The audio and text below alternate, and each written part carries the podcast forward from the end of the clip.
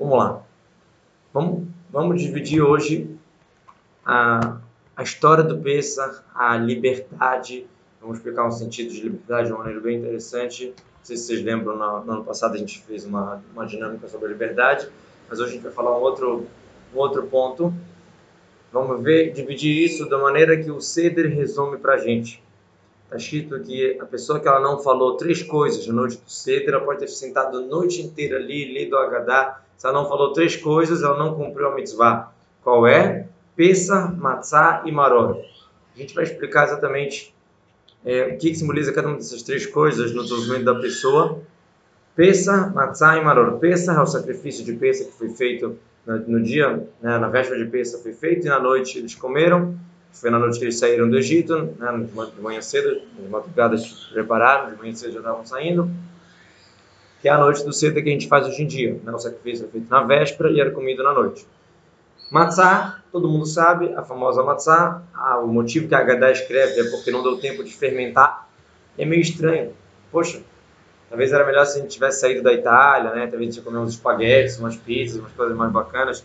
A gente está 210 anos no Egito Aí a gente fala, não, pô, pressa, vamos embora, vamos sair. O farol apressando a gente, vamos sair, vamos sair. Aí não deu tempo de fermentar, a gente tem que comer matzá. Até os dias de hoje, todo ano. Tem que ter uma coisa mais profunda. Né? Não, faz, não faz sentido falar que é só isso. Ah, não deu tempo de fermentar e agora a gente está comendo matzá? Então vamos explicar isso. E o, finalmente o maror, a erva amarga, né, alface romano, indível, raiz forte, que é para lembrar da amargura que o povo teve no Egito. Tem aquela famosa pergunta, porque se a gente está se lembrando da saída do Egito, que a gente tem que comer a amargura, né? mas a resposta é que só quando a gente vê a amargura a gente dá valor para o bom. Mas de qualquer jeito, hoje a gente vai dar uma outra abordagem totalmente diferente do que vocês estão acostumados a ouvir, sobre Seder de Pesach, a noite do Seder. Seder quer dizer ordem, organização, assim como Sidur é a ordem da reza, né? tudo bonitinho, arrumado a ordem da reza. Seder é noite do Seder é praticamente a única noite que é chamada de Seder é essa noite. É uma noite bem diferente, a noite do Pessa, uma noite bem diferente. Na verdade, é como se estivesse querendo falar assim, olha, tem uma ordem na vida. Tem uma ordem na vida para ser seguido, e a ordem é Pessa, Matzah e Marot. A gente vai entender o que, que isso simboliza. É, teoricamente, né, muito precisa ter um sentido mais profundo aqui. Simplesmente, ah, estávamos no Egito, éramos escravos, agora estamos livres, agora todo ano a gente faz esse processo, né? Teoricamente, podia falar que, poxa, para que ficar lembrando isso? Para que ficar lembrando que 210 anos foram, fomos, fomos, escravos? Talvez isso seja considerado uma parte escura da nossa história. A gente faz questão né, de lembrar. E por que Matsuto, como a gente falou? Que história é essa das Matsuto? Tem um sentido mais profundo. E que pressão é essa? Vambora, o povo, você saiu com pressa aqui, que simboliza essa pressa espiritualmente. A gente vai. Só um minutinho. Só um minutinho. Onde?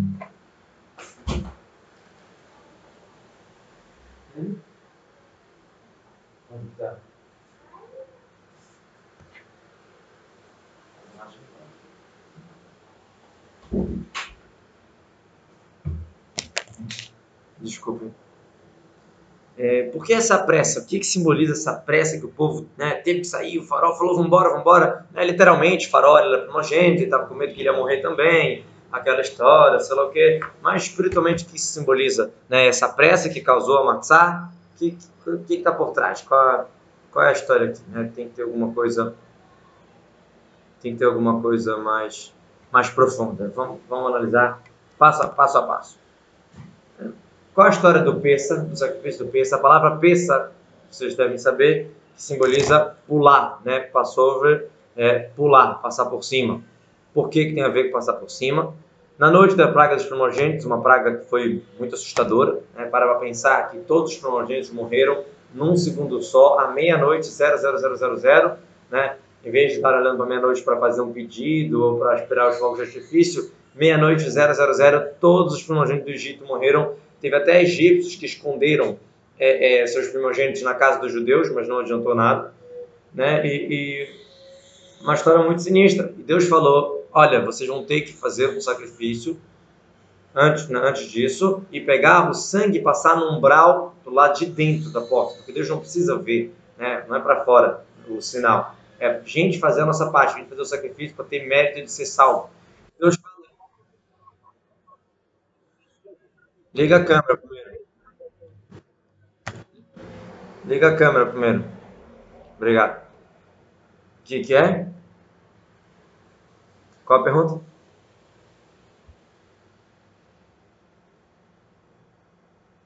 Sim, amigo. Liga a câmera e faz a tua pergunta. Fala.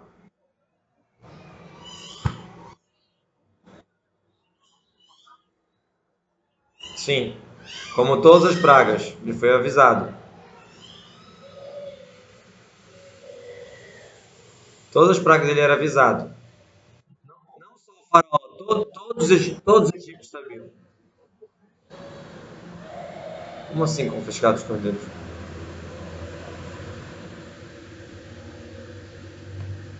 Não só o faraó sabia, como todos os primogênitos sabiam. Eles, inclusive se rebelaram contra o governo por causa disso. Entendeu? Mas não, não adiantou, teve até uma guerra civil por causa disso. Vou, vou entrar em detalhes agora. Então, o sangue era para colocar no umbral, na batente, e Deus ia ver o sangue ia pular sobre a casa do povo israelita. Essa é a palavra pesa, pular. Agora vamos explicar um pouquinho mais profundo o que está acontecendo aqui. Isso aqui era um teste muito grande para os judeus, tá? Mishru ukulachem está escrito, vocês tinham que pegar, puxar um animal para si no dia 10 de Nissan, quatro dias antes do sacrifício, que era no 14 de Nissan, né? o Pesach é no 15, o sacrifício é no 14, no 14 à noite, que é o 15, é a noite do cedo tinha que pegar um cordeiro, uma ovelha e pendurar no pé da cama, sendo que isso é o símbolo da idolatria. Isso, vocês é, da idolatria egípcia, né? E se você perceber, o mês de Nissan ele fica em que signo? Fica no signo de Ares. E exatamente no dia 14 e 15 é o meio do mês, é quando a lua está cheia, é quando o signo está mais forte. Então, mesmo com tudo isso, Deus falou: pega, amarra no pé da cama e se alguém perguntar, você fala. Vai ser feito Shemitah, vão abater esse animal. Agora imagina o, o teste, o desafio que era para os judeus fazerem isso. E os judeus, os egípcios, quando viram isso, ficaram revoltados e foram perguntar que história é essa. A gente fala, não, porque vai chegar no dia 15 e os primogênitos vão morrer. Aí os primogênitos foram lá contra o, foram reclamar com o faraó, libera esse povo, o faraó não aceitou e teve uma, uma, uma revolta muito grande, morreram muitos, muitos egípcios, né, uma guerra entre eles mesmos. Tudo bem. Agora vamos parar para pensar, assim, um pouquinho mais profundo essa, essa ideia.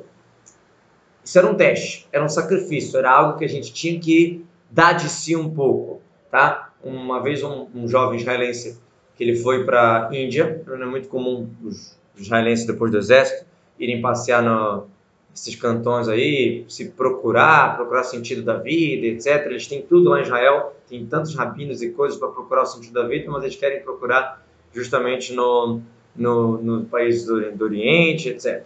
Né? Então é impressionante a quantidade de quantidade de israelenses que vai para a Índia, uma coisa assim absurda de grande. Então ele foi e ele, como israelense, israelenses conhecem como que é, né? Meio assim, acha que sabe tudo, é, é, despreza essas coisas bobas, é israelense. Quem conhece conhece.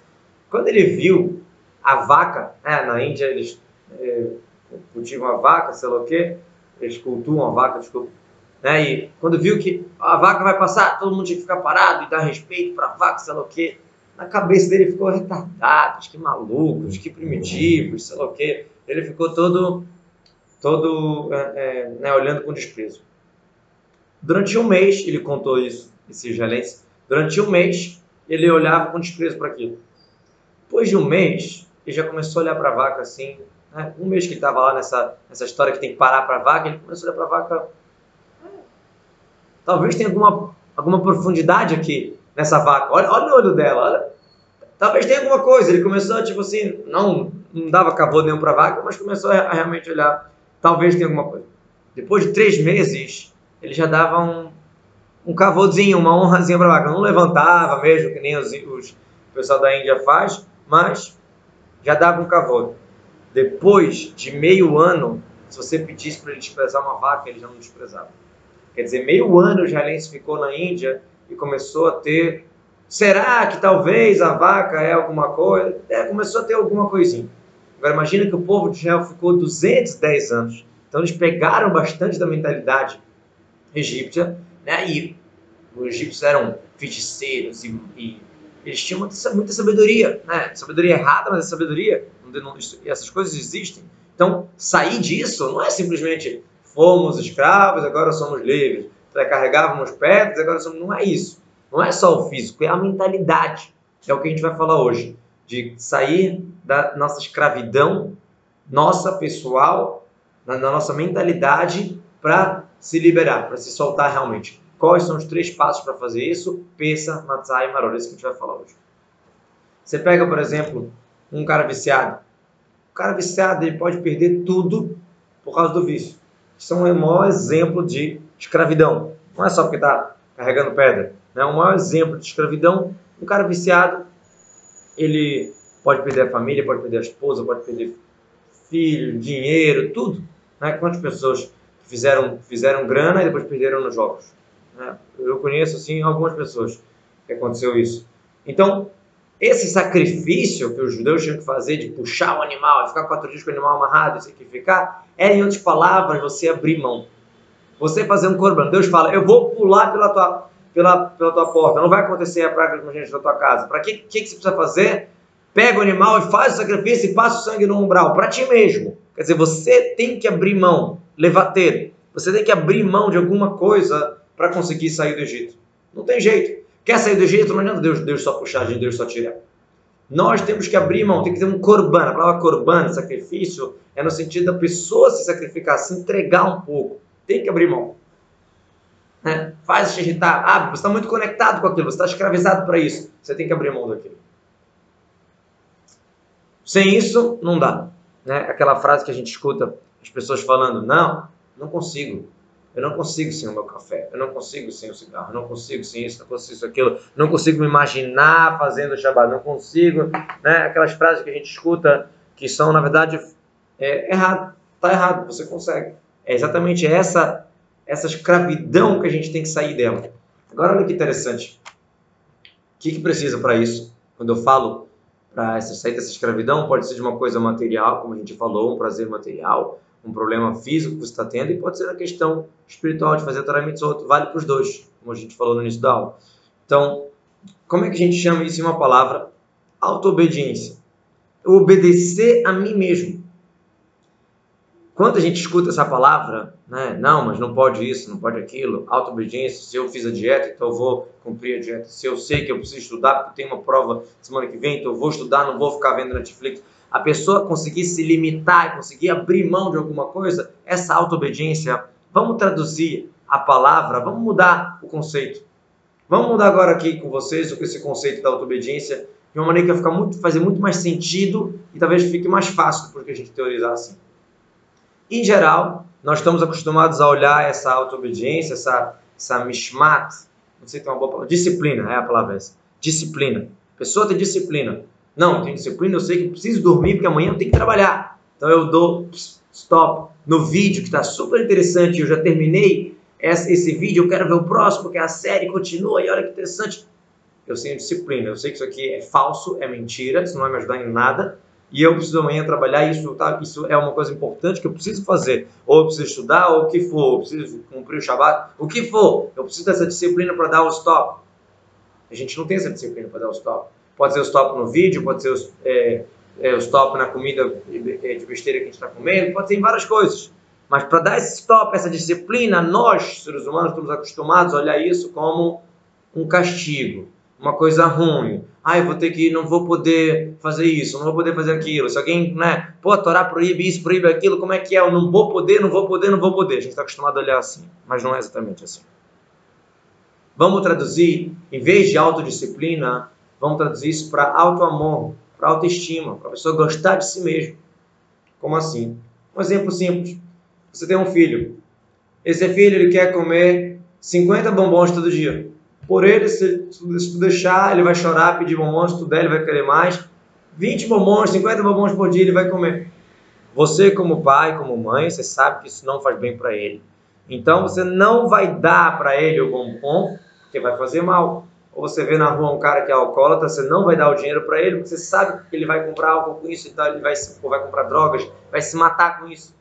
Então você, quanto mais isso, você se importa com a pessoa, mais você vai brigar por ela, mais você vai criticar e tentar melhorar e tentar consertar. Óbvio que existe, a gente falou no outra aula, óbvio que existe a maneira como fazer isso, né? tem que sair do coração, tem que saber o equilíbrio da bondade com a severidade, mas de maneira geral, se você olhar, quem eu vou brigar? Quem eu vou reclamar? Quem eu vou querer que a pessoa mude? O que, que importa para mim?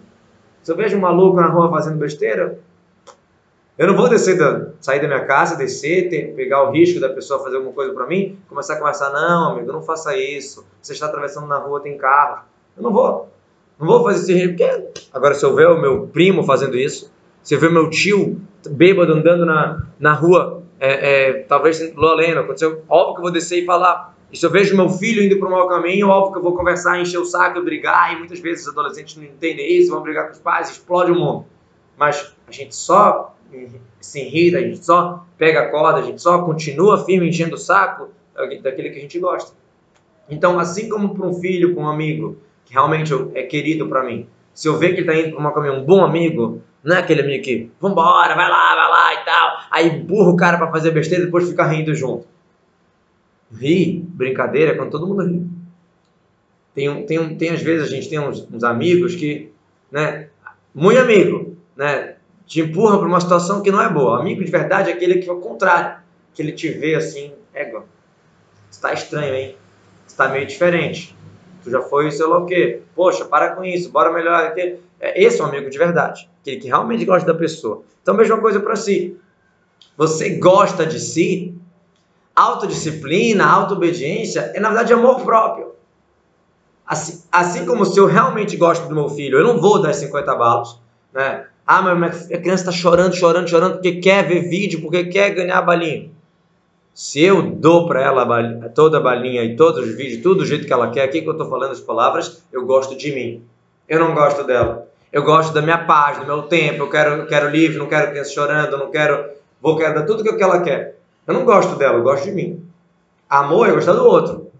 Né? A gente falou, acho que não era aula do Kiruva, era outro dia que eu falei, um, um, outro, um outro evento que eu falei no Vatorá Existe amor que é que nem amor de, de, de frango assado. Eu amo frango assado, vou comer ele todo. Isso não é amor de verdade. Ah, né? Aquela história. Amor é quem pensa no bem da pessoa. Então, a mesma coisa que é válido para outra pessoa, ah, então a mesma coisa vale para mim.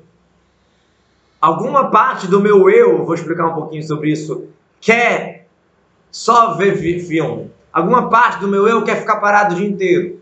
Alguma parte do meu eu quer que a semana inteira seja domingo. Alguma parte do meu eu quer comer besteira, quer não ter disciplina, não, não, não se esforçar para fazer uma coisa correta, não fazer Torá, não, não colocar tefilim. Tem uma parte do meu eu que não quer. Preguiça total. Animal, para baixo. Tem uma parte do meu eu assim. E tem a parte que entende que, caramba, tá errado fazer isso. Não vale a pena, é pro teu bem. É o amor próprio. Vamos traduzir essa autodisciplina por amor próprio. Pensa, você quer sair do Egito? Você quer liberar? Deus fala, pega, faz o sacrifício e paga o passa o sangue no, no, nos umbrais. Em outras palavras, abre mão. Você tem que abrir mão de alguma coisa para conseguir o que você realmente quer. Não existe. É assim que funciona nessa vida. Senão a pessoa briga, perde isso, perde aquilo, perde a faculdade, perde qualquer coisa que é realmente importante para ela.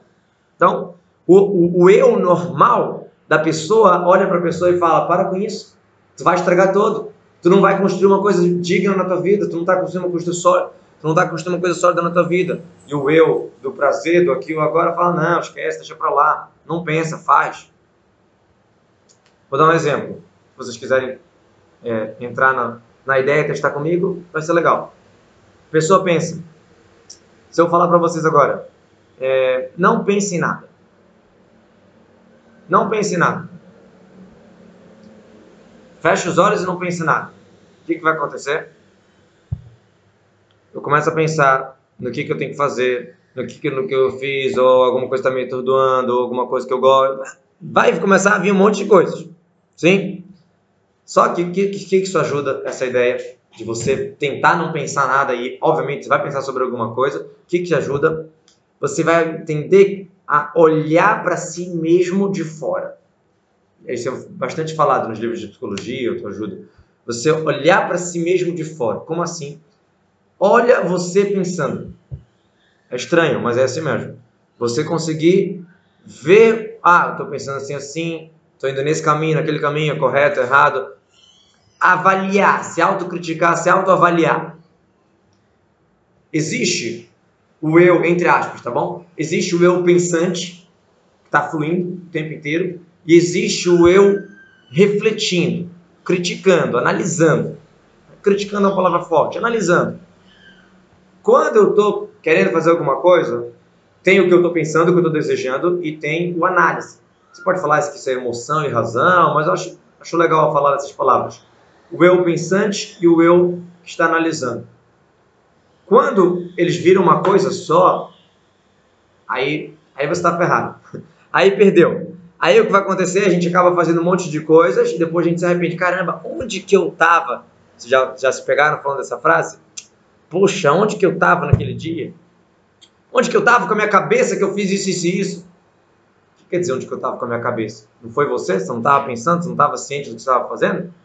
Você estava, você sabia. Só que você deixou só o eu pensante fazer sozinho e sem o eu analisar, não ficou separado, ficou uma coisa só. E foi lá e vamos embora. E aí, quando você se toca, é depois, em geral é um segundo depois, né? em geral é bem rápido, você, ops, peraí, aí você avalia, você não fez certo, já é o eu que analisa. Então, é, é, é, a ideia é, separa as coisas e você vai conseguir controlar. Pensa, você tem que abrir mão de alguma coisa. Lembra disso. Você tem que fazer um sacrifício, tem que fazer alguma coisa. Só que a palavra peça, que quer dizer pular, Deus pulou sobre as casas, também vem dar uma direta para a gente aqui. Ceder quer dizer ordem. Ceder de peça. Ceder é ordem. Peça é pular. Porque tem momentos na nossa vida que, ó, é agora a chance. É, é subir no, no, vagão. O, trem está parado aqui. Se não subir, perdeu o trem. Tem, a época de peça, ela vem te mostrar que existe momentos de pular. Ah, tem a ordem normal, tem o caminho normal, mas tem vezes que você você consegue você consegue trocar, você consegue um atalho, né? Você está naquele joguinho, você consegue um atalho, você consegue pular mais. Essa é a lição de peça. Saiba que existe o caminho normal da vida, mas existem momentos e situações que você consegue tuf, para isso, se você abrir mão, se você seguir a receita do peça Matsal Maroto, ótimo. Se você olhar a palavra é, é, ceder, vou escrever aqui no bate-papo. A palavra ceder é Sama Dale 3. Existem quatro, quatro dimensões na Torá. Pardes, Pshat, que é o literal.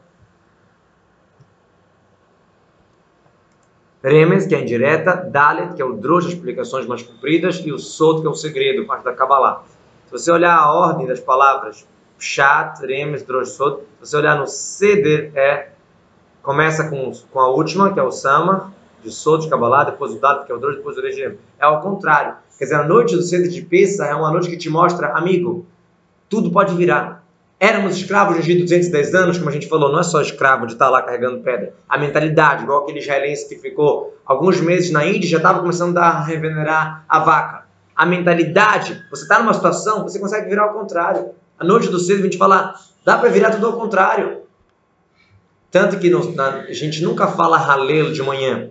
O halelo é sempre feito, falado de manhã. Desculpa, nunca fala de noite. O halelo é sempre falado de manhã. No Yom Tov, no, no Hanukkah, Sukkot, todas as vezes fala halelo de manhã. A única vez que a gente fala halelo de noite é na noite do, de Pesach. E duas vezes. Na sinagoga e no Seder. O que está acontecendo? Halelo não é para é ser feito de noite. Não. Muda tudo a noite do Pesach a gente fala, troca a mentalidade, dá para trocar, ah, mas eu sempre fui assim, dá para trocar, dá para mudar, não é? Ceder, começa pelo solto, pelo segredo, depois pela explicação maior, depois pela indireta, pode trocar tudo. Essa é a lição. Né? Então a noite do Ceder é uma noite muito forte. Em outras palavras, pessoal, a gente pode falar para si mesmo a seguinte frase: Eu, Shlomo, cada um fala para si, não sou pior do que o judeu que estava lá no Egito 210 anos e estava assimilado pra caramba com a mentalidade egípcia, com a ideia egípcia, e mesmo assim ele saiu. Saiu do Egito. Quer dizer, saiu, trocou a mentalidade, agiu, mudou, abriu mão do que aquilo que ele estava achando que era bom, gostoso, ele abriu mão para o correto. O eu pensante o eu que analisa, ele deixou o eu analisar fazer. Nós também podemos fazer isso. A gente sabe que não foi todo o povo que saiu, né? foi quatro quintos do povo. Milhões de judeus ficaram no eram aqueles judeus que não queriam sair, que não acreditavam em Mashiach, vamos falar assim, que não acreditavam em redenção. Não, eles não se viam fora daquela situação. Não é que eles não acreditavam no poder de Deus, eles não acreditavam em si. Esse é o negócio. Não é só a fé em Deus, é a fé em si mesmo. A gente fala que é, o Rebbe não era só que ele tinha uma grande fé em Deus. A grandeza do Rebbe é que ele tinha fé no judeu. Né? O modernista também fala isso, Rabai Monaterra, grande a tua fé, Hashem em mim. Hashem confia na gente. Essa que é a grandeza. Nós, para sair do Egito, temos que confiar na gente, na gente. Aqueles judeus que ficaram lá no Egito, que acharam que não, sem chance, não tem como mudar, não tem como trocar, não tem como sair dessa, dessa mentalidade, não tem como transformar, não tem como ser seda de peça, pular. Eles ficaram no Egito. Quando chegar a Mashiach, isso não vai acontecer. Mesmo quem quiser ficar vai sair. Mas na, na época do, de peça foi assim. Então, a frase que a gente tem que falar para si mesmo, para sair da nossa escravidão, para o pessoal, cada um olha para a sua, é: eu não sou pior do que aquele judeu que ficou 210 anos e quis sair e conseguiu sair. Era, é só eu querer sair, é só eu abrir mão, corban. Eu tenho que fazer alguma coisa, eu tenho que me mexer. Contar uma história é, muito interessante. É, a gente tem que acreditar no quem contou para, né, que é uma história bem diferente, mas tem que acreditar em quem contou para para para ver, mas não é uma coisa do outro mundo, dá para acreditar assim. A história de um, ah, o título da história é Deus falou comigo pelos vídeos. Deus falou comigo pelos vídeos. Qual é a história?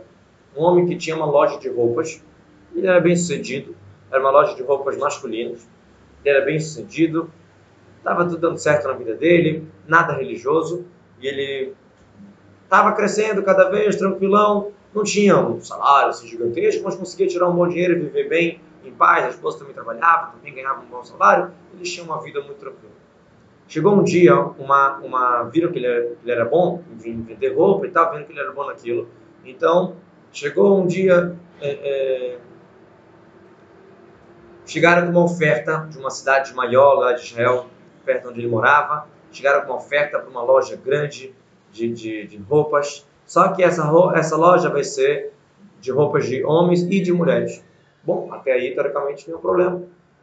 Deram uma oferta boa para ele.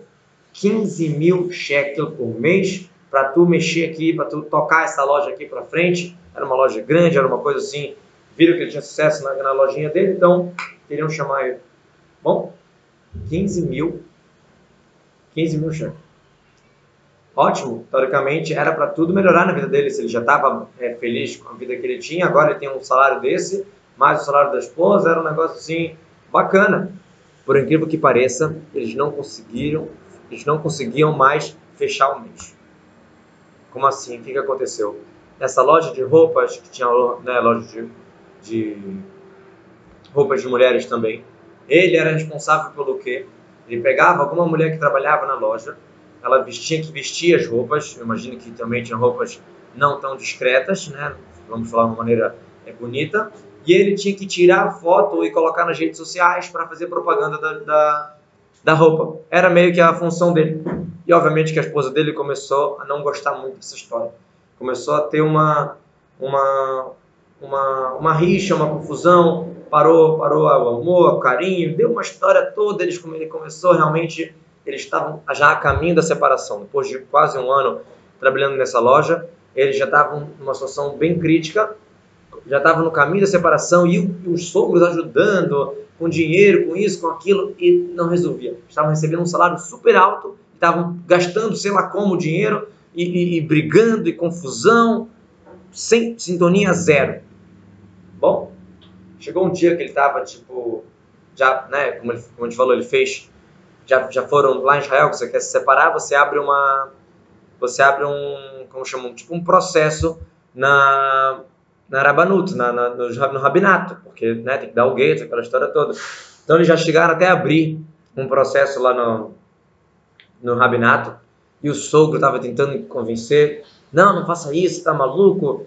O sogro não, o pai, desculpa, o pai do, do homem Tava, não faça isso, vou te dar mais dinheiro. Isso aqui ele falou, não é dinheiro o problema. Acabou, não tem mais amor, não tem mais nada, acabou entre nós, não, não tem mais nada. Bom, chegou um dia ele estava assim, realmente acabado com a situação. Ele não queria isso, né? Ele sabia que aquilo ali não era o melhor para ele. Ele falou, sabe o que? ele não era religioso, falou, não, desculpa, lembrei, eu ia falar uma coisa errada. Um amigo dele que já estava um tempão chamando ele para tomar um café, para conversar e tal, estava um tempão enchendo, falava, não, não, não, amanhã, amanhã, amanhã, enchendo, enchendo. O amigo falou, cara, tu não era, pô, a gente é amigo, sei lá o que, um tempão que a gente não conversa, eu vou te apagar dos meus contatos, vou te bloquear, sei lá o que. Falou forte com ele, tá bom, ele falou, tá, ele foi. Ele foi lá conversar comigo, um grande amigo que ele tinha, e ele vê, lá na, senta no escritório do, do amigo para tomar um café e tal, ele vê na, na, na, tela um vídeo de Torá. Aí ele olha pro, pro ele olha para mim, pro amigo, qual é o que aconteceu? Ele falou, não, eu estou me fortificando. É, em Israel é muito comum ter esses pessoal que estão mithaskim, que se chama. Pessoal que está tá começando, que está melhorando, que está aumentando. É, existe bastante. É, mithaskim, Baruch Hashem, que sempre tem a mais. Então ele falou, olha, eu estou tô, tô me fortificando, eu escuto uma palavra de Torá, não estou religioso, mas faço isso, faço aquilo. Aí ele, bom, ele não estava nem aí, não queria saber de nada disso. O amigo falou, presta atenção, olha essa história, bonita e tal. Aí o, o homem foi lá e foi assistir a história. A história que estava passando no vídeo era do, do rabino que contou essa história, o rabino que estava falando, né? o rabino que contou essa história é o rabino que estava falando nesse vídeo. Era um rabino que, inclusive, ele era um jogador de futebol e virou rabino. Foi uma outra história, talvez outro dia eu possa mostrar o vídeo dele. Mas ele estava contando uma história do Babassali. Uma história do Babassali que uma vez uma, uma, uma mãe e uma filha vieram conversar com o Babassali porque o marido estava tava em coma, estava numa situação muito grave e tal. O Babassali, não sei se vocês sabem, ele não via mulheres. Ele, não, ele alguém falava em nome delas. Aí o Babassali mandou perguntar como elas estão vestidas.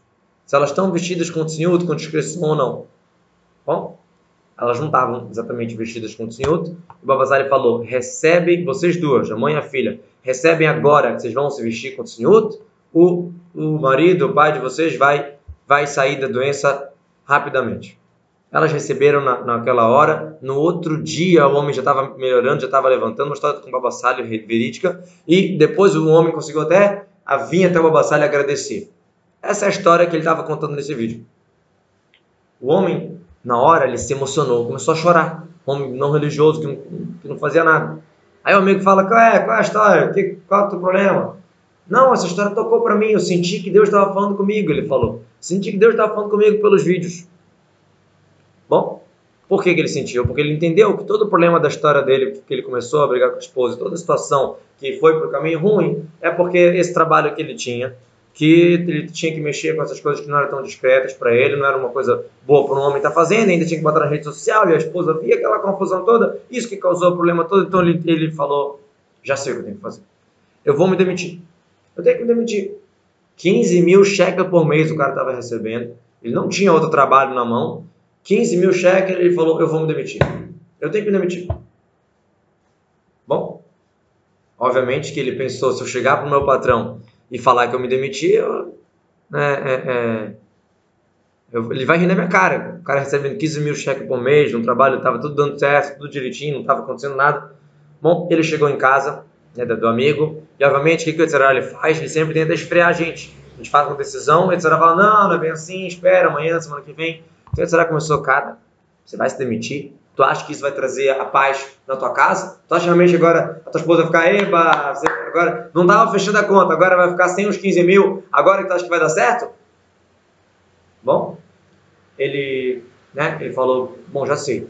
Se Deus falou comigo pelo vídeo, eu vou colocar mais um vídeo. Ele pegou, botou o mesmo rabino, o nome dele é Rav Shnir Gota. Era um, ex-jogador de futebol que fez techuvá e virou rabino, uma história interessante. Aí ele botou um vídeo aleatório no meio do vídeo, assim, tipo, não foi que ele escolheu um título falando sobre o assunto que ele queria, nada. Ele botou totalmente aleatório um vídeo. Ele queria que fosse uma mensagem de Deus, não queria que fosse uma coisa calculada. Ele bota no meio, esse rabino estava contando uma, uma coisa sobre sobre Avraham Avinu, quando Avraham Avinu estava estava é, Nimrod queria jogar ele no fogo, e aí os anjos perguntaram para Deus, Deus, nós somos os fogo, né? os anjos são, são feitos de fogo, é para salvar ele ou não é para salvar ele? Aí Deus respondeu, se ele é como uma muralha, que se ele é firme no que ele pensa, salva ele. Se ele é uma porta, quer dizer, se mexe, abre, fecha, então não salva.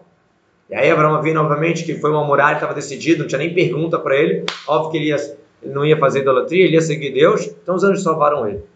Ele entendeu a mensagem do vídeo está falando para ser firme. Você fez uma coisa, vai até o final. Bom, no outro dia ele levanta, decidido que ele vai.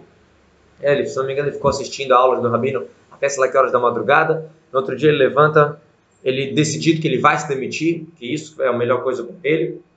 E aí ele estaciona o carro, de novo vem aquela, não é possível, não vou fazer isso. É, é loucura o que eu estou fazendo, né? Sempre né? aquele passo. Aí ele ficou né, confuso. Aí ele falou, já sei, vou botar mais um vídeo. Botou mais um vídeo totalmente aleatório. E o vídeo estava falando sobre o quê? Estava falando sobre a cidade de Sodoma e de Sodoma e Gomorra. Né? Que Lot, com a esposa, as duas filhas foram salvas. E os anjos falaram, olha, não pode olhar para trás. E a esposa não se, não se segurou e olhou para trás. Qual era a explicação? O Rabino estava trazendo a explicação sobre isso. Qual a explicação que a Dharma de Bressa dá sobre isso? Que quando você. Lot pecou. A família de Lot não era aquela coisa mais tzadik. Estavam sendo salvos pelo mérito de Abraão. Mas agora eles estavam decididos a, a fugir de Sodoma, a melhorar. Então você decidiu melhorar, você decidiu fazer uma coisa boa, não olha para trás. Esse era o problema. Não é só pela questão de, ah, você não tem, você não, você não tinha mérito de ser salvo, então não vai olhar sendo castigado. Não olha para trás, você fez decisão, vai, na, vai em frente. Então ele entendeu, já terceiro vídeo, ele entendeu que realmente é, é Deus está falando para ele fazer esse passo. Bom, ele chega pro, ele chama, pergunta onde está o patrão dele, ele quero conversar contigo. Ele, o que foi que aconteceu? Vamos sentar aqui. Ele fala, eu eu estou me demitindo. Ele, o que? Está maluco? Começou, ele começou a rir primeiro. Ele, tá, doido? Aconteceu alguma coisa? Alguém te fez alguma coisa aqui? O que aconteceu? Está recebendo 15 mil? Sei aquilo, né? Não, eu estou me demitindo. Ele começou a, a insistir, não, que isso? O homem sabia que o patrão não ia deixar ele tão fácil. Então ele pegou um papel, assinou eu, tá, tá, tá, tá, tá o nome dele, é, é, é, número de identidade, eu estou me demitindo da empresa, tal, tal, tal, tal, e abro mão de todas as indenizações e tudo, tal, assinado, pá, com data, tudo, e deu para o cara. Ele sabia que ele tinha que fazer esse passo, que senão, ah, mas tem dinheiro para receber, tem isso, tem aquilo, o patrão não ia deixar. Ele simplesmente fez uma loucura. Ele podia pegar esse dinheiro depois. Ele abriu mão de tudo e foi embora. Bom, quando a esposa ela chegou do trabalho, ela viu que estava acostumada que, ele chegava tardão. De repente ele está aqui, o que, que você está aqui? O que está fazendo? Não, me demiti. Como assim se demitiu? Você está maluco? A esposa ficou nervosa com ele. Que história é essa? Não, porque eu vi um vídeo de Torá, o rabino falou isso, aquilo, viajou. Você está maluco? Você virou religioso agora? A esposa falou para o marido. Não era religioso, nenhum dos dois. Bom, né? calmou um pouco os ânimos. No outro dia, a esposa foi para o trabalho, ele não tinha o que fazer, ficou lá umas horas em casa. Quem aguenta ficar tantas horas em casa? Foi lá, foi dar uma saída, foi dar uma passeada. Quando ele volta, ah, ele falou para a esposa: Deus vai mandar salvação. Você estava preocupado que a gente não estava fechando, fechando o mês, mesmo com os 15 mil, agora eu demiti? Deus vai mandar salvação. Ele dá uma volta no outro dia. Quando ele volta, ele passa pela caixa do correio, ele pega o correio e ele vê uma, uma carta do, do governo para a mulher, falando que tinha um valor alto que a mulher tinha, tinha, que, tinha que receber. Bom, valor alto, 18 mil shekels. Pô, de nada sem ganhar 18 mil shekels. É, né? Rai, Deus é vivo, sei lá o que. Ele falou, tá vendo, tá vendo, eu te falei. Ele ligou para a mulher, a mulher não acreditou. Ele mandou, tirou a foto, mandou no WhatsApp para ela. Tá vendo, eu te falei, Deus ia mandar a salvação. Bom, Chegou no outro dia. É impressionante a história, se você quiser acreditar. Tá? Eu, acho, eu, acho, eu acho que aconteceu. É, é, chegou no outro dia, ele de novo foi passear, né? De novo foi ver, deixa eu ver se tem mais um correio, né? Ontem foi tão bom o correio, bora ver de novo. E ele chega e vê uma carta de uma empresa que ele trabalhou há muitos anos atrás. E ele também está merecendo um dinheiro, né? tipo INSS, alguma coisa assim, é, FGTS, essas coisas ele fez os passos lá para conseguir o dinheiro, 23 mil cheques. Então ele já falou, tá vendo? Eu fiz um passo para Deus, um, pra, um passo sério, já rapidinho recebeu 18 aqui, 23, mas ainda estava sem trabalho. Bom, ainda estava sem trabalho. Passou mais um tempo, umas duas, três semanas. Um amigo liga, olha, acho que eu tenho um trabalho para ti, eu soube que você está sem trabalho, eu posso te arranjar um trabalho num lugar de marcenaria. Mar... Marcenaria que se diz? Marceneiro. Né? Um lugar que corta madeira e tal. Uma fábrica grande, um negócio grande. olha, acho que é uma boa ideia para ti. Ele liga lá, vê e tal, ó, vai receber um salário de 6 mil shekels. Para quem estava acostumado a ganhar 15, ganhar 6, né? Pode ser às vezes um choque, mas melhor do que não fazer nada. Ele aceita, beleza. Depois de duas semanas, o, o, o patrão, ele nunca trabalhou com marceneiro, não tinha noção de mexer na madeira, ele, o negócio dele era, era roupas, mas ele foi, se meteu, o amigo falou, não, não tem, não precisa saber, não tem problema. Depois de duas semanas, o patrão dele chega para ele e fala, você já trabalhou com, com madeira antes? Ele falou, não, nunca trabalhei. Por que, que aconteceu? Ele aprendeu em dois anos e estava tão craque que as pessoas demoravam a aprender um ano. Ele, desculpa, em duas semanas ele aprendeu o que era normal aprender em meio ano, um ano. Dizer, realmente estava tendo, tendo, jeito para o negócio. Parecia até que ele já tinha trabalhado, ele nunca tinha trabalhado com aquilo. Bom, o que, que ele fazia? Ele estava começando a se fortificar na Torá. Ele estava começando a entender que ele tem que estar mais próximo de Deus, cumprir a Torá. Então o que, que ele fazia? Ele recebeu sobre si, já que aqueles vídeos de Torá foram que levaram ele a fazer esse passo, a se demitir, a fazer isso tudo, e aí com isso ele acha que vai conseguir uma vida melhor para ele, ele decidiu ouvir todo dia um choro de Torá. Todo dia ele botava, botava o fone de ouvido, enquanto ele trabalhava, é, ele ouvia um choro de Torá. Agora, uma das coisas que dizem que Ló Leino, quem trabalha com, com madeira, não tem os dez dedos completos. É uma coisa que é muito comum da pessoa acabar cortando. E ele trabalhava com com uma, com uma serra elétrica. Né? Ele trabalhava com uma serra elétrica e com o fone de ouvido ouvindo aula, que é uma coisa né, meio perigosa. Né? Até sem o fone de ouvido já é difícil, aquilo ali tem que ser muito exato. Um dia o dono, o patrão, passou por ele trabalhando e viu que ele estava com a serra elétrica e com fone de ouvido. Ele, na hora, pegou lá o celular, o que era, não sei, desligou, tirou o fone de ouvido. Ele está maluco? Nunca mais faça isso, sei lá o que, sei lá o que. Gritou com ele. Ele ficou verde, vermelho, de vergonha, tudo. Falou: a última vez que eu tô te vendo. A última vez que eu tô te vendo fazendo isso. Só um minutinho, pessoal.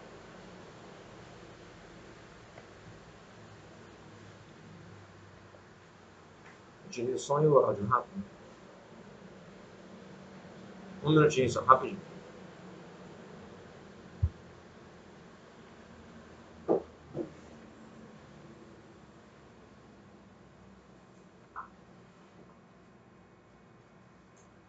para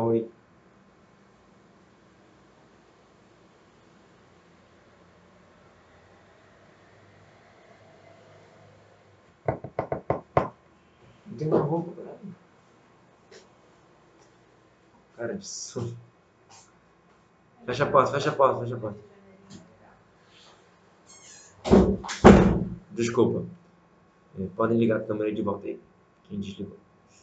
É, o que, que a gente estava falando? O cara deu uma bronca nele na frente de todo mundo. Imagina que é uma, uma empresa grande, cheia de funcionários, deu, deu de tudo ali. Ele, ele, sim, teve vontade de responder, de saber o quê, quem sabe podia até perder esse trabalho também, mas ele se segurou. Ele sentiu que a Torá que ele estava estudando deu força, deu, né, a Torá de novo, como a gente já falou várias vezes, ela te dá essa questão de você conseguir limitar essa disciplina, esse amor próprio, da gente conseguir parar e não fazer o que a gente sabe que vai dar errado se a gente fizer e fazer o que a gente sabe que precisa ser feito. Então ele conseguiu ficar quieto, mas não que ele ia deixar passar assim, mas ele conseguiu não responder assim de cara. O que, que ele fez? Quando acabou o trabalho dele, 3, 4 horas da tarde, é, esse é outro detalhe, antes ele trabalhava até sei lá que horas da noite, chegava em casa tarde, agora 3, 4 horas da tarde ele já acabava o trabalho. Né? Só os 6 mil, mas era uma vida mais normal. Ele chegou três, quatro horas da tarde, foi lá falar com o patrão, falou: Por que, você me envergonha em público? Que, por que, você fez isso? Por que você falou desse jeito comigo? Aí o patrão falou: Olha, vou te falar uma coisa. Se tu perdesse um dedo, além, se acontecesse um acidente, você me culpar. Eu não posso deixar você. Já é difícil, ainda vai, ainda vai é, escutando, escutando rádio, conversando com alguém no celular. Não, não, tem, não pode ficar usando, usando a serra elétrica. Aí o homem, o homem falou assim: o homem respondeu, não, saiba, eu não estava ouvindo rádio, não estava conversando com alguém. Estava ouvindo Puxilo, aula de Torá. E o, o, o, patrão ficou meio assim, ficou um pouco, ficou um pouco assustado.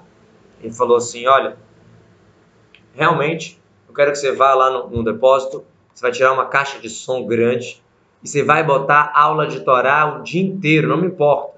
Pode botar aula de Torá. Todo mundo. Era uma empresa que tinha russo, árabe, judeu, tinha de tudo. Não era só de judeu. Trabalhava. Pode botar a Torá no som, no som alto, mas não bota fone de ouvido que isso é perigoso. E isso eu tô, vou, tô te deixando isso, por isso que eu te tirei a de Torá. Já que eu tirei você da Torá, agora eu quero que você pode, bota o som alto para todo mundo, não interessa o que for. E aí ele falou assim: e eu quero que uma coisa, eu quero que essa essa estudo seja para minha cura. Aí o funcionário se assustou: que cura? De quê? Eu estou com, com aquela doença, aquela famosa, começa com C, e daqui a pouco, alguns dias, vai ter uns exames bem sérios, vai muito, muito decisivo. Qual o resultado desses exames? Eu estou muito tenso. Que esse estudo de Torá seja para minha cura.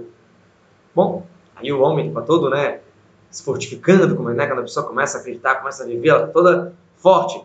Ela falou: Você vai ver que pelo mérito das aulas de Torá você vai sair dessa e tal e tal. Bom, não deu outra. De 9 da manhã até 4 horas da tarde, aula de Torá num bom som.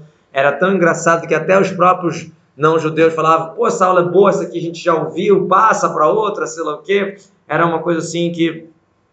Bom, depois de duas semanas, eles estão trabalhando, eles escutam o patrão gritando: É, que legal, Baruch Hashem, sei lá o quê. O que aconteceu? saíram as, os resultados dele e saíram resultados super positivos. E ele começou a ficar muito alegre, as pessoas começaram a dançar lá na fábrica e tal. Né? Duas semanas depois que estava tendo aula de Torá em bom som lá naquela fábrica. Bom, passam uns dias ele recebe um telefonema. Uma mulher falando com ele. Quem é? Oi, tudo bem? Como você vai? Aí ele perguntou: Quem é? Como assim quem é? Tua esposa. O que, que você vai querer comer hoje no jantar? começou a falar assim com carinho, sei lá o quê, começou a voltar do nada a, a, a, o carinho, o amor que eles tinham. Ela começou a preparar é, é, uma comida que ele gosta. Quando ele chegava em casa, eles sentavam para jantar junto, e ouvia uma aula de Torá junto, e sei lá o quê. Daqui a pouco começaram a se fortificar, é mais uma mitzvah, pureza familiar, um pouquinho do Shabat. Começou a trocar tudo. Quer dizer, é uma situação que a pessoa estava, estava ganhando 15 mil, mas não estava dando certo estava quase se separando, estava quase se perdendo, não estava fechando a conta. E uma decisão que ela fez, eu vou abrir mão do que eu sei que está errado. Ele sabia que aquela história dele ficar tirando foto daquelas mulheres e botando no, nas redes sociais, ele sabia que aquilo estava atrapalhando, ele sabia que era aquilo.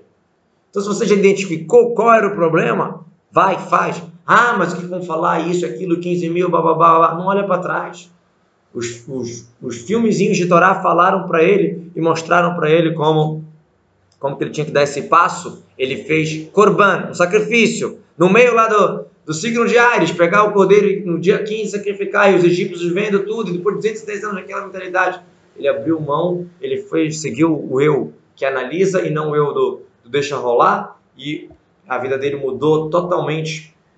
E aí ele, esse, essa pessoa veio num seminário desse rabino e contou a história toda para o rabino, como que no mérito daqueles videozinhos que ele assistiu do rabino, ele acabou é, mostrou a família, mostrou tudo, ele estava é, tava bem materialmente, espiritualmente, com uma mensagem que Deus deu. Quer dizer, às vezes que você está esperando o quê? Você acha que Deus vai, vai vir do teu lado, vai sentar e falar, ô fulano, vai, bota, bota o tefilino aí, vai, eu estou esperando, vai, acende a vela, que eu quero ver. Deus te dá o sinal, Deus te dá o recado, por isso, por aquilo, por um vídeo, por uma pandemia, por N, N é, sinais. A gente tem que escutar, a gente tem que dar esse passo, tem que abrir mão. Né? Eu tenho certeza que todos os, os online aqui, na época da pandemia braba, e agora com essa história de segunda onda, de segunda de, de mudança, sei lá o quê, a gente fez decisões que eu vou melhorar nisso, que eu vou melhorar aquilo, que tem que, tem que... Todo mundo fez, todo mundo, em vários assuntos. Mas quando abaixa a guarda, quando acalma, tudo esquece.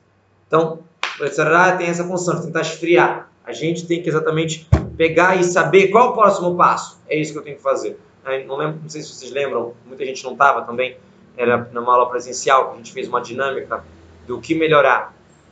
Era, acho que era para o Xaná, alguma coisa assim. Vários assuntos, né? cada, cada, cada papel que a pessoa tem na vida, em vários assuntos, o que, que eu preciso melhorar e qual o primeiro passo para isso. Porque falar, vou melhorar, não é nada, tem que ser específico. Então, primeiro passo, pensa, é essa ideia de sair, melhorar, abrir mão, né, fazer o, o, fazer o que tem que fazer. Uma história engraçada e depois a gente para para o recreio.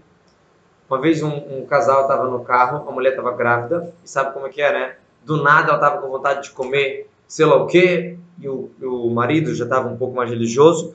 Aí eles, eles, não, quero comer isso, aquilo, começa a mulher, o prazer, sei lá o quê, corre atrás e tal. Aí eles continuam no carro, param no restaurante, o marido não sabia se era caché, restaurante em Israel, né? Existe o caché basicão, mas mesmo assim tem muitos lugares que tem problema. Né? Nem sempre é, parece que é caché, mas não é caché.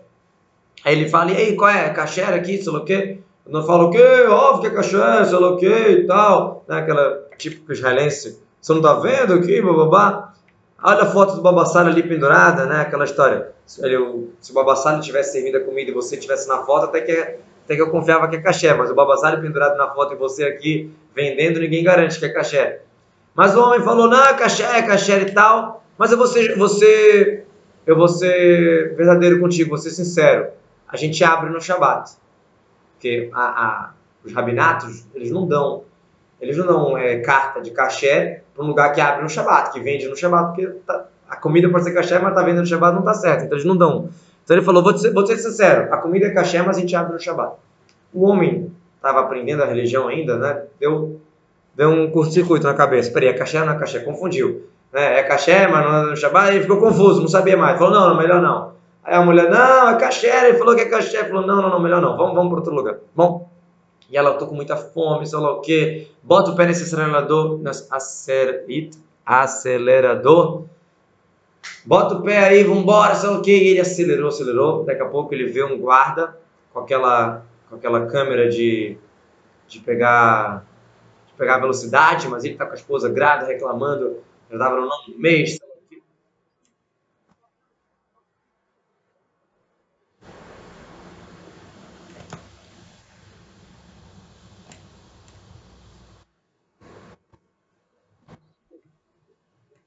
Entendi isso.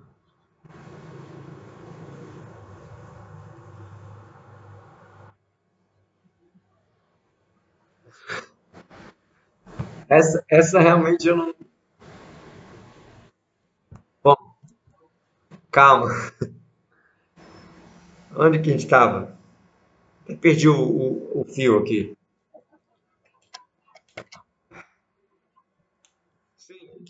Ele viu um guarda com aquela câmera de, de, de, velocidade e ele fala, caramba, tipo, né? Por um segundo ele se deixou levar pelo, pelo, né? Será que tem que parar, não tem que parar, sei lá o quê? E ele fala, eu vou. Ele não vai correr atrás de mim, ele não vai, vou passar dele. O guarda fez sinal para ele parar, sei lá o quê. Vou passar dele.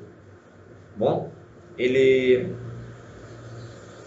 ele não deu outra. O guarda ficou enfesado, israelense ligou a sirene e começou a correr atrás do cara.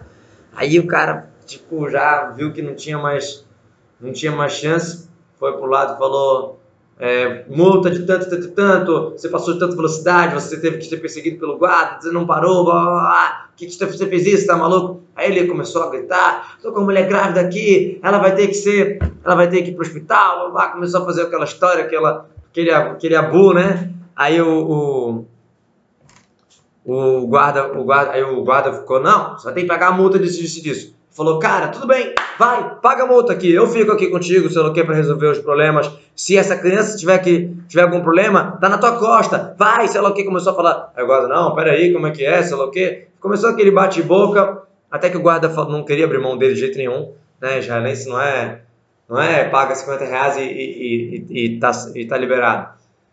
Ele não quis abrir mão, o guarda falou, não tem problema, eu vou ligar a sirene, vou abrir o caminho para ti e a gente vai direto para o hospital e a tua esposa tem que, tem que ser hospitalizada, senão eu que vou te hospitalizar. Vou te dar uma multa de tudo. Desacata autoridade, velocidade, não parou, sei lá o quê. Tu vai ver o que vai acontecer. Bora ver. Eu vou contigo, vou abrir o caminho para ti. Quero ver se ela vai realmente é, ser hospitalizada. O homem não tinha muito o que fazer, então vamos embora. Aí no caminho ele, né, uma sirene aberta, ele correndo atrás, ele cutuca a esposa, faz alguma coisa, se mexe, balança, pula, faz alguma coisa. Ela estava no mesmo, não é bem assim, né? Vai, vai nascer na hora que quer. Não é exatamente assim. Faz alguma coisa, sei lá o quê. Não deu outra. Eles chegam no hospital, ah, eles fazem uma, uma, uma, um exame lá, os médicos falam direto para a sala de parto. A criança está com uma. Está com. Como chama? É, não é perigo, tem outra palavra. A criança está com. Esqueci o nome, alguém lembra? É, esqueci como é que chama. Ela está passando por algum problema dentro da barriga, tem um nome. Sofrimento de parto. Tem, é, tem uma palavra. Esqueci agora, mas a criança, essa criança está numa, numa situação complicada é, é, tem, que, ah, tem que nascer agora. O que, que eu quero falar com essa história? Obviamente que vocês podem falar que talvez essa confusão toda da polícia que causou que a criança ficou em sofrimento, mas acho que não. Realmente, aquela situação toda aconteceu para poder a criança nascer. Então, tem às vezes situações na vida que acontecem porque tinha que ser o bom, você não, você não esperava. Como que de tanta multa você tava, né? O cara tava pronto para receber um monte de multa, ia ser problema, ia ser prendido carro, ia dar droga do século pro cara. No final salvou a vida do filho dele. Essa é a questão do Egito. Essa é a questão de ser livre. 210 anos não só carregando pedra. 210 anos com a mentalidade egípcia batucando na cabeça. É 210 anos escutando samba do Brasil e se assimilando nos costumes belenenses, paraenses, brasileiros, etc. Como é que eu vou sair disso? Você tem como sair. Assim como o judeu lá que estava 210 anos se assimilando conseguiu sair, conseguiu trocar, às vezes também a gente tem uma situação toda que você tá, parece que você está levando a multa do século, está salvando a vida do seu filho.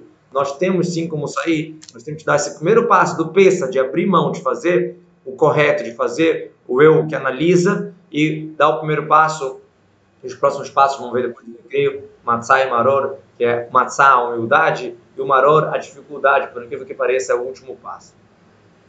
Recreiozinho rápido, 5 minutos, e voltamos. Então, essa história que a gente falou do, da, da multa, que no final, que no final é, é que no final acabou salvando a pessoa, salvando a vida do filho, é só um exemplo que às vezes a salvação vem né, do, do canto que você menos espera. Então, Peça simboliza você acreditar na salvação. A palavra peça, vírgula peça, matzamarot, acredita que tem chance. Acredita e, e, e transmite isso para as pessoas também. Né? Às vezes as pessoas estão próximas da gente estão, estão querendo desistir, a gente tem que ser firme, tem que não, a gente consegue e tal, vai. Esse é o primeiro passo. Acreditar em si, não só acreditar em Hashem, acreditar em si. Muito bom. Segundo passo, matzah. Quem está com a câmera desligada, por favor, ligar a câmera. É, o segundo passo, matzá. Todo mundo sabe que a maçã não é só, ah, não deu para fermentar, é isso a gente come matzá e pronto. A matzá tem uma, uma simbologia muito forte. A questão da humildade, a questão de ser baixinha, de ser fininha, de não ser um pão tufado. Se você quer ter sucesso, abaixa a cabeça. Tem que abaixar a cabeça. Ah, a gente quer mudar, a gente quer melhorar. Você quer mudar? Você começa mudando os atos. Um homem mentiroso, ele não deixa de ser mentiroso, ele para de mentir. Ele para de mentir, ele vai parando de mentir, e daqui a pouco ele deixou de ser mentiroso. Você tem que abrir a, abaixar a cabeça, se anular e fazer alguma coisa que você não quer, que você não gosta, e assim a gente vai. Quando a gente olha para os atos e não para a pessoa, é muito melhor. Ah, eu tentei estudar a Torá e não consegui. Tenta de novo.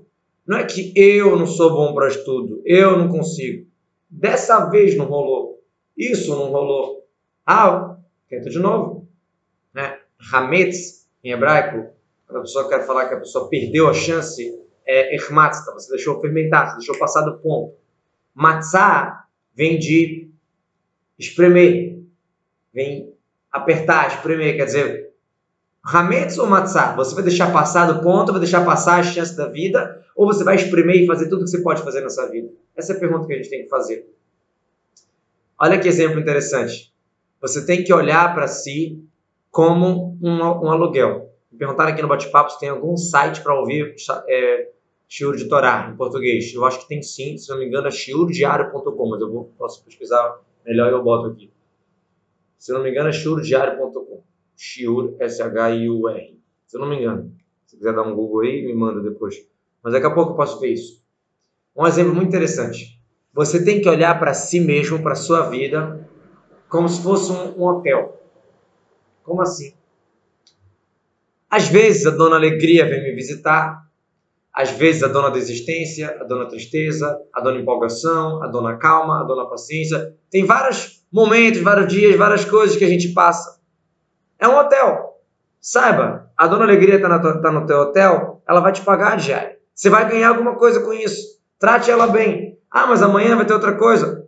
Cada momento é um momento, cada dia é um dia. Né? Tem que viver o presente, fazer o nosso, o nosso melhor. E saiba que de todo de todo visitante, você vai ganhar alguma coisa. Você é um hotel, você é o dono do hotel, então você trata todos bem e você tenta aprender e receber algo disso, né? Assim como você recebe, assim como você recebe o, o, o, né, a pessoa e você acaba ganhando ganhando dinheiro com isso. A mesma coisa, você ganha você ganha alguma coisa alguma coisa boa. Eu vou botar aqui no bate-papo, que se perguntaram do, do site, tem esse aqui. Eu não conheço os rabinos, o site direito, não sei quem que fala, mas eu sei que tem vários outros. Eu vou, vou pesquisar e botar. Tem o meu podcast também, ToraCast? No Spotify, no em todos esses, todos não sei, mas vários, no iPhone, no Spotify, no qual outro famoso, esqueci agora. Hum. Resumindo, é esse. No Spotify, no iPhone, esqueci agora o nome. O nome do, o nome do meu podcast é ToraCast. Tem bastante aulas sobre Tânia, várias coisas lá também. No YouTube também deve ter bastante coisa em português. É, deve ter bastante coisa. Mas tem outros vários sites que eu posso pesquisar depois. Tem um que fizeram um nome parecido com Netflix, o nome. Não sei se era Aflix ou outra coisa. Eu acho que era Aflix. Se você quiser dar uma pesquisada. Um site também legal. Tem vários. Dar uma fuçada, ver qual você gosta mais, qual você se identifica mais. Mas isso que eu estou falando é para escutar, não é para ler. O podcast é para escutar, esse Netflix é para escutar também. E esse show diário, acho que deve, deve ter de tudo também. Esse show diário eu não conheço. Então, é, então a gente é um hotel. A gente, se a gente ri, Deus vai dar motivo para rir. É assim que funciona. Matzah, seja humilde, começa a fazer, abre mão, vai, vai na fé, você, Deus, vai dar, Deus vai te dar um motivo para rir. É assim que é. Mais uma história legal. Uma instituição nos Estados Unidos foi, desculpa, uma instituição israelense foi fazer um jantar de, de doações. Muito comum isso lá nos Estados Unidos, em Los Angeles, né? Vem o pessoal que tem poder mesmo, fazer um jantar aí dá um envelope bonitinho, não é uma gritaria, é, venda, que dá um envelope bonitinho, a pessoa marca quanto ela quer doar. Aí dois sócios vieram nesse jantar com as suas esposas, os dois sócios sentaram juntos, né, os casais sentaram próximos, começaram a conversar, e aí, quanto você vai dar, sei lá o que, aquela história. Aí a esposa de um sócio falou pro, falou pro outro sócio, ah, dá no valor de TOV, TOV, valor numérico de TOV, bom, é 17. Né, é, talvez ela quis dizer alguma coisa 17 vezes 100, 17 vezes 200, o cara, alguém foi lá e botou, marcou 17 mil dólares. Aí a esposa marcou 17 mil dólares, o, o, o marido olhou assim, tipo, tá, aquele, aquele momento que demora para digerir, 17 mil dólares, o cara era rico, mas é um negócio considerável, considerável aqui, 17 mil dólares, de onde que eu vou ter para arranjar e tal, mas, tá bom, foi.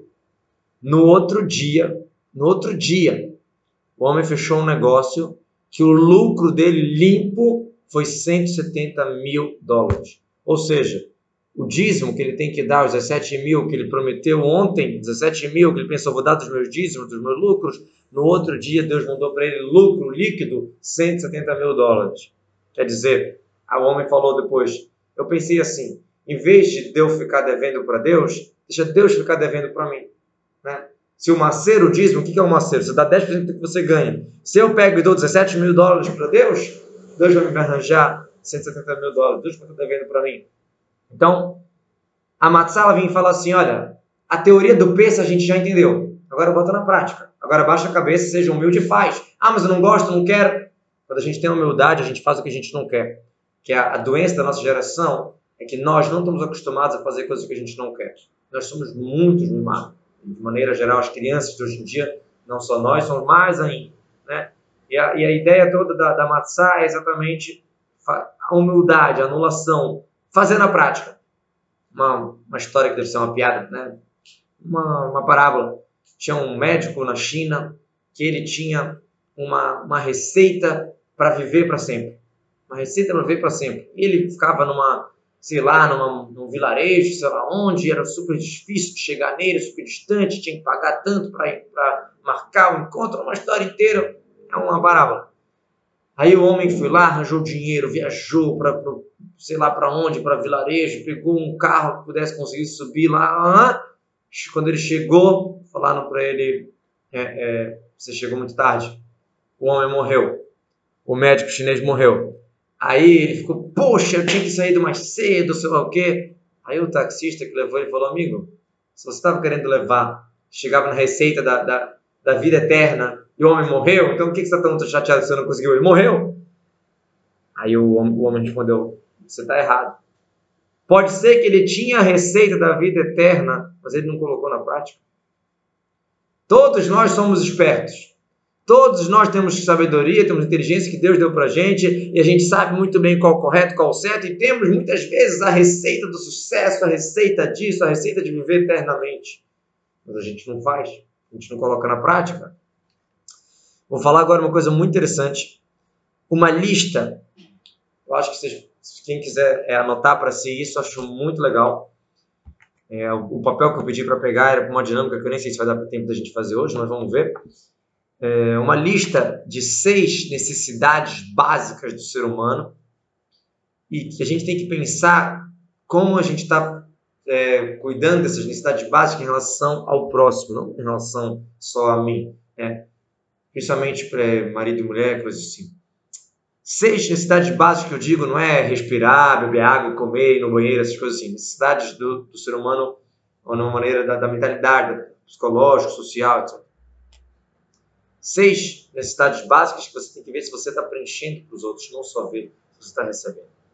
O primeiro, a necessidade básica do ser humano é estabilidade, segurança, estabilidade, né? A pessoa ter as coisas firmes, a pessoa quer ter é, é, uma casa própria, a pessoa quer ter um trabalho organizado, a pessoa quer ter, sentir que ela está segura, que ela está com estabilidade. Isso é uma coisa, uma natureza comum da pessoa sentir isso. Se eu estou num relacionamento com alguém, eu quero ter estabilidade. Será que essa pessoa não vai me deixar? Né? Toda pessoa espera, espera isso num relacionamento. Segunda coisa, que é quase ao contrário da primeira, mas a gente tem essa necessidade básica também, é a mudança. Variar, mudar, fazer algo diferente. Né? Você, você, pode gostar de uma comida, se você sempre comer aquela comida o dia inteiro, você, você não aguenta. A gente quer desafios, a gente quer novidade. Por que as pessoas gostam de ler notícia, ler jornal? A pessoa quer uma coisa nova. Ah, eu vou ler a história de Napoleão. Já foi, já aconteceu. As pessoas querem as mudanças, os desafios, a novidade, por mais que nem tem, nem sempre tem muita novidade, na verdade, né? Mas é aquela questão que dá o, o, o como chama, o metar, te dá um suspense, te dá uma adrenalina. Então, ao mesmo tempo que nós queremos uma segurança e uma, uma estabilidade, nós também sempre estamos procurando uma mudança, um passeio, uma diferença, né? Cada um do seu jeito, né? Mas que todo mundo tem essa necessidade. Terceira necessidade básica do homem é sentido. Ter sentido na vida, se sentir importante e considerado, se sentir útil, se sentir de valor. É uma coisa básica, básica, básica que nós temos na vida e muitas vezes o que a gente faz não está levando a gente para esse caminho, mas é uma necessidade básica do ser humano. Quarta necessidade básica é se sentir amado, né? se sentir querido, se sentir amado. A quinta é a vontade de crescer. Até o cara mais rico, ele quer ter mais. Isso é uma coisa natural, você não se contentar com o que você tem, você querer crescer. E a sexta é a necessidade de dar, de doar, de ajudar, de fazer alguém feliz, de mexer alguma coisa, de poder ajudar alguém. Isso também é uma necessidade básica do ser humano. Então, em vez de só pensar isso sobre nós, eh, seria legal a gente pensar sobre os outros. Será que eu estou dando uma estabilidade, uma segurança? Será que eu estou dando uma mudança, estou variando? Será que eu estou tendo sentido na minha vida? Será que eu estou amando as pessoas que estão ao meu redor? Será que eu estou dando a chance de crescer? Será que eu estou deixando as pessoas que estão é, em minha volta é, dar e acrescentar algo, ou tudo é bloqueado, tudo é fechado. São seis necessidades básicas do ser humano. É, se a gente fosse falar Se fosse uma aula para casais, eu ia falar bastante aqui sobre essas necessidades, como que dá para comparar em relação a marido e mulher. Muito bom. Então, pensa, decidir, acreditar que dá para mudar, maçar, fazer coisas que mesmo que a gente não gosta, deixar de ser mimado e enfrentar, fazer, decidir, né? Pegar o compromisso. Ah, não, tem, não entendi. Não tem tão rápido. Ah, quer que eu repita essas coisas? Quer que repita? No final da aula, beleza. Então, hum, primeiro passo, uma peça, decidir que dá para sair desse Egito, dá para sair dessa escravidão, dá para melhorar, dá para mudar. Segundo passo é matzar, bota na prática. Não adianta você ter a receita de viver eternamente e não fazer.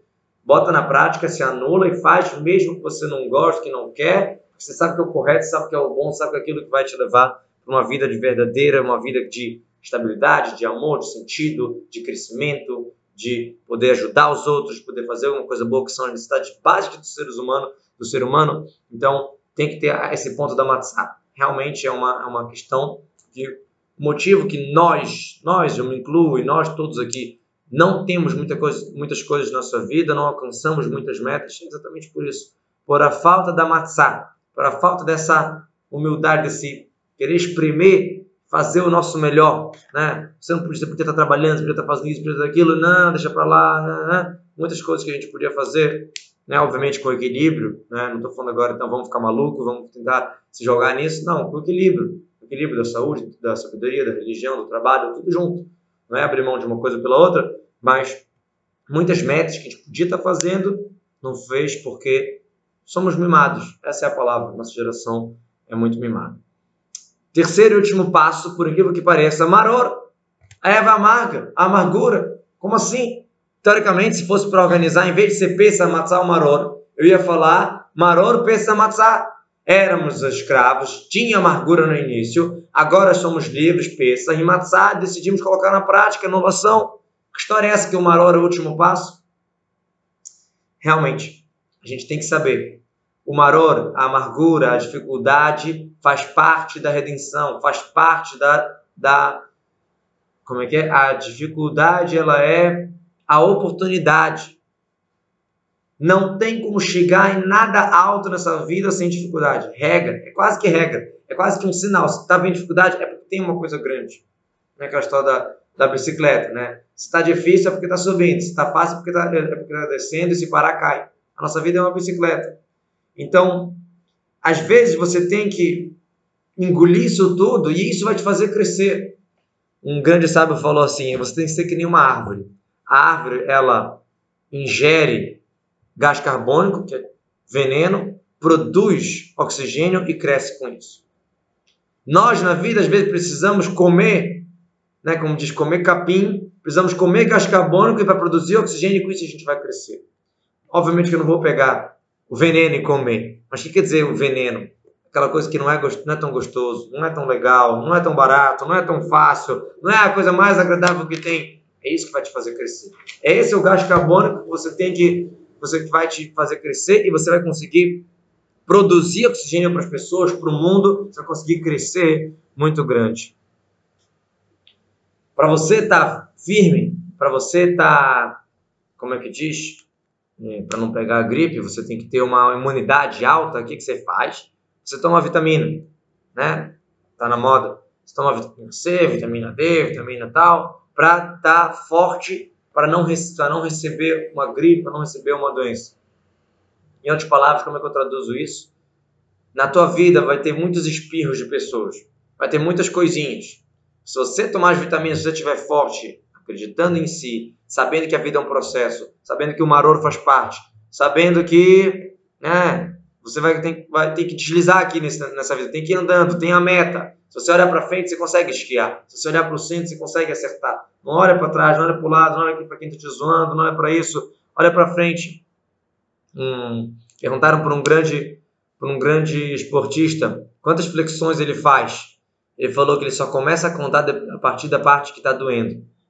As primeiras flexões que não está doendo não conta. Conta a partir da parte que está doendo. É a vida é assim. Para crescer, pensa matzai maror. Ah, o maror, que ver o maror aqui? É, o maror é o gás carbônico que você está respirando, entre aspas, que está te fazendo crescer, está te fazendo é, é, ficar melhor. Hoje em dia, não tem isso que acontece. Da geração mimada, a gente larga tudo. Foge da estabilidade, foge das coisas boas, foge, foge de tudo. Essa é a verdade. E a gente falou que Pesach, eles saíram rapidamente, né? Eles saíram com pressa. Por que a pressa? Está escrito que Yosef, ele ficou dois anos preso. Dois anos? Não, ficou... Não, ficou... Não, mais que dois anos. Ele ficou... Não lembro agora quantos anos exatamente. Ficou alguns anos preso. Né? Aquela história do Egito, que ele foi vendido como escravo. Né? Ele ficou na casa de Potifar, depois acusaram ele. Ele ficou alguns anos preso. Quando chegou o dia dele sair, que o farol sonhou os sonhos, não tinha que decifrar, está escrito que apressaram ele a sair do poço, do, né, do calabouço. Ele está anos preso ali. Apressaram ele para sair. O povo tinha 210 anos no Egito. Chegou, pensa, está escrito que Deus não atrasou nem um segundo. Vambora, vambora, vambora, não deu tempo nem de fermentar. Por quê? Porque a chance. Você tem a chance na vida, não perde. Você tem um momento, pensa, matar uma hora, faz os três processos e vambora. Yosef estava preso, chegou a hora de sair, chegou a hora de ser virar vice-rei. Vai ele Minabora, apressaram ele. Toda pessoa tem esse momento na vida. Saiba disso. Tinha um rabino que costumava contar para os seus filhos e netos na noite do Seder uma história que aconteceu com ele no Holocausto, na Romênia. A Romênia não foi tão atacada que em outros países, mas também foi. E tinha um soldado, é, tinha um grupo de soldados, não sei qual nome que fala, um grupo de soldados que eram pessoas assim que realmente era um perigo. Você passar perante eles era, era uma coisa complicada. E ele em Pesach, esse rabino, ele em Pesach, ele tinha uma, uma missão muito muito complexa que ele fazia. Ele arranjava matzá e ele ia na prisão, ia em alguns lugares tentar distribuir matzá para judeus que estavam morrendo de fome porque não comiam o pão, porque era Pesach. Ele tinha essa função. Então ele estava andando na rua com uma sacola com cheia de matzá e ele de repente vê um guarda na frente dele. Esse desses guardas aí que ele que era um perigo. E ele fica tipo, caramba, o que eu faço, o que eu faço, o que eu faço? Começa a pensar rápido. Aí ele decidiu, bom, eu vou fingir que não aconteceu nada, vou fazer cara de, de santo e vou andar normal como se nada tivesse acontecido. E ele continua andando e o guarda parou ele. O que, que você tem nessa sacola? Ele começa a tirar, né, devagarzinho, não tinha o que fazer, começa a tirar e mostrou a matzá. Aí o guarda falou, olha, vou te falar uma coisa, ele olhou para os lados e falou, eu também sou judeu, me dá essa matzá, eu estou morrendo de fome, me dá um pouco de matzá. Ele tirou do bolso uma sacola com um pão, falou, esse pão eu estou guardando no meu bolso para que se por acaso eu estiver morrendo de fome, literalmente morrendo, eu vou comer esse pão, porque eu não quero comer pão em peça. Era um guarda que estava né, meio que do outro lado, mas ele não queria é, é, comer, comer realmente em peça. E, de novo, aquele momento que ele achava que ia ser pego, no final virou uma, uma uma história séria. Na verdade, a lição daqui é que você pode ver um judeu, ele parece ser um guarda que vai te matar, ele quer comer matzá também. E nós também somos assim. Não é só para ver o outro, olha para si assim também. Eu gosto de mim. Eu gosto de mim e por isso que eu tenho autodisciplina. Eu gosto de mim e por isso que eu não vou dar isso e isso para mim e vou dar aquilo, aquilo e vou me esforçar e vou dar o stop. Não vai ser só play, play, play, vou dar o stop, vou saber onde dar o stop, onde dar o play porque eu gosto de mim. Não é obediência, castigo, limite. Não. É que nem educar um filho. Se para educar um filho você tem que dizer não para si mesmo também. Eu falei outro dia, as regras da educação elas servem para a humanidade toda. Não serve só para judeu, não serve para agora, não serve só para filho, serve não serve só para aluno, serve para você mesmo. Educar a si mesmo. Então, se você ama a si mesmo, faça um corban, faça um sacrifício, abra mão de algumas coisas, te esforça em algumas coisas que não é tão legal, que não é tão bacana, mas é assim que é a vida, é assim que é o caminho da vida. Se você quer chegar em algo grande, se você quer só passar, né, só passar o tempo, realmente, então não siga isso. O maror, a amargura, a dificuldade é a, é a, é chance, é, é, é para te, te alavancar. O povo de Israel era para ficar 400 anos no Egito, mas a, a escravidão foi tão forte que só foi 210. Então, de alguma maneira, aquilo foi bom. Resumiu, 210 anos, não em 400, talvez fosse 400 ia ser pior. Se fosse 400, talvez nenhum, nenhum crê nem sair mais. Então, é os três passos. Pensa, decidir, fazer, saber que tem como sair, né, fazer o sacrifício necessário, matar, anulação, fazer coisas que a gente não quer, saber que o maror faz parte né, do desafio, e com isso a gente vai conseguir realmente ser livre, ser livre no sentido de fazer o que eu, o eu pensante, o eu que, que reflete quer, e não só o que, né, o que deixa vazar, o que deixa passar. É o, o eu pensante, isso a gente vai ser livre.